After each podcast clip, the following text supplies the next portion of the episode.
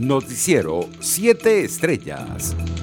El Papa Francisco manifestó su preocupación por la situación económica y sanitaria de Venezuela en una carta en la que lamenta que el pueblo venezolano sea víctima de la arrogancia de los poderosos.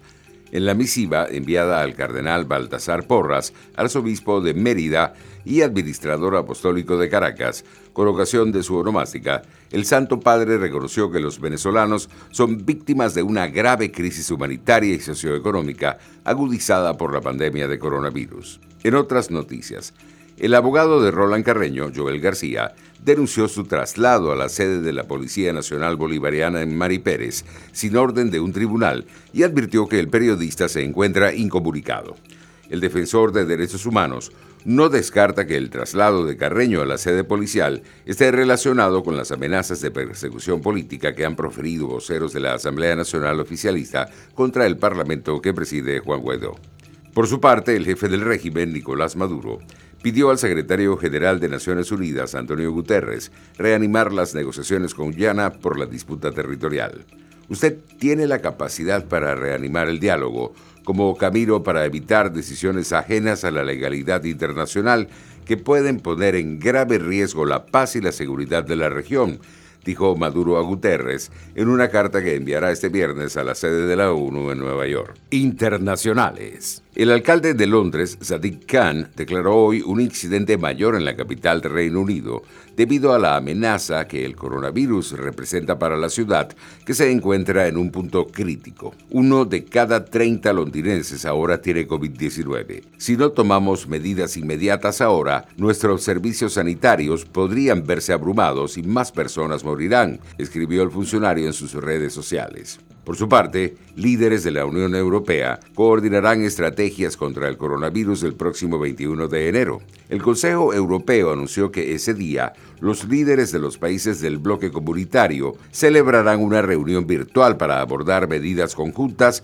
para hacer frente a la pandemia de COVID-19. En otras noticias, el secretario de Defensa de Estados Unidos, Christopher Miller, se comprometió este jueves con el cumplimiento de una transición del poder pacífica al presidente electo, el demócrata Joe Biden, el próximo 20 de enero, tras el asalto de este miércoles de seguidores del mandatario saliente Donald Trump al Capitolio. Condeno enérgicamente estos actos de violencia contra nuestra democracia. Yo y la gente que lidero en el Departamento de Defensa continuamos desempeñando nuestros deberes de acuerdo con nuestro juramento del cargo y ejecutaremos la tradicional transición pacífica del poder al presidente electo Biden el 20 de enero, dijo Miller en un comunicado. Economía. Estados Unidos perdió 140 mil empleos durante el mes de diciembre frente a la subida estimada de 71 mil puestos de trabajo.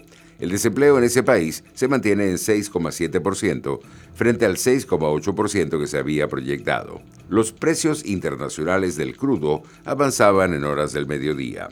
El WTI de referencia en Estados Unidos se cotizaba en 51 dólares con 56 centavos el barril, mientras el Brent de referencia en Europa se ubicaba en 55 dólares con 23 centavos. Deportes. La tenista española venezolana Garbiñe Muguruza y la estadounidense Jennifer Brady se han clasificado para los cuartos de final de cuadro de dobles del torneo de Abu Dhabi al imponerse a las rusas Ekaterina Alexandrova y Jana Sisikova.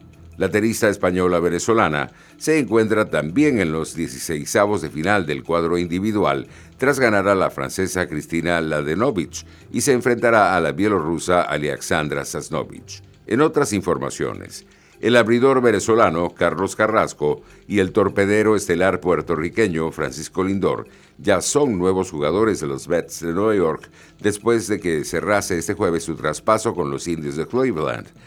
La llegada de Lindor significa que los Mets están listos para mantener al toletero puertorriqueño como un jugador clave en el futuro del equipo, por ello le ofrecerá una importante compensación económica. Los Spurs de San Antonio se impusieron a domicilio por 109-118 a unos Lakers que rompieron una racha de cuatro triunfos consecutivos. Los actuales campeones de liga, con el alero LeBron James a la cabeza, estuvieron inmersos en una jornada plena de reivindicaciones políticas, sociales y raciales, lo que hizo que el baloncesto y el resultado final quedasen en un segundo plano. Noticiero 7 Estrellas.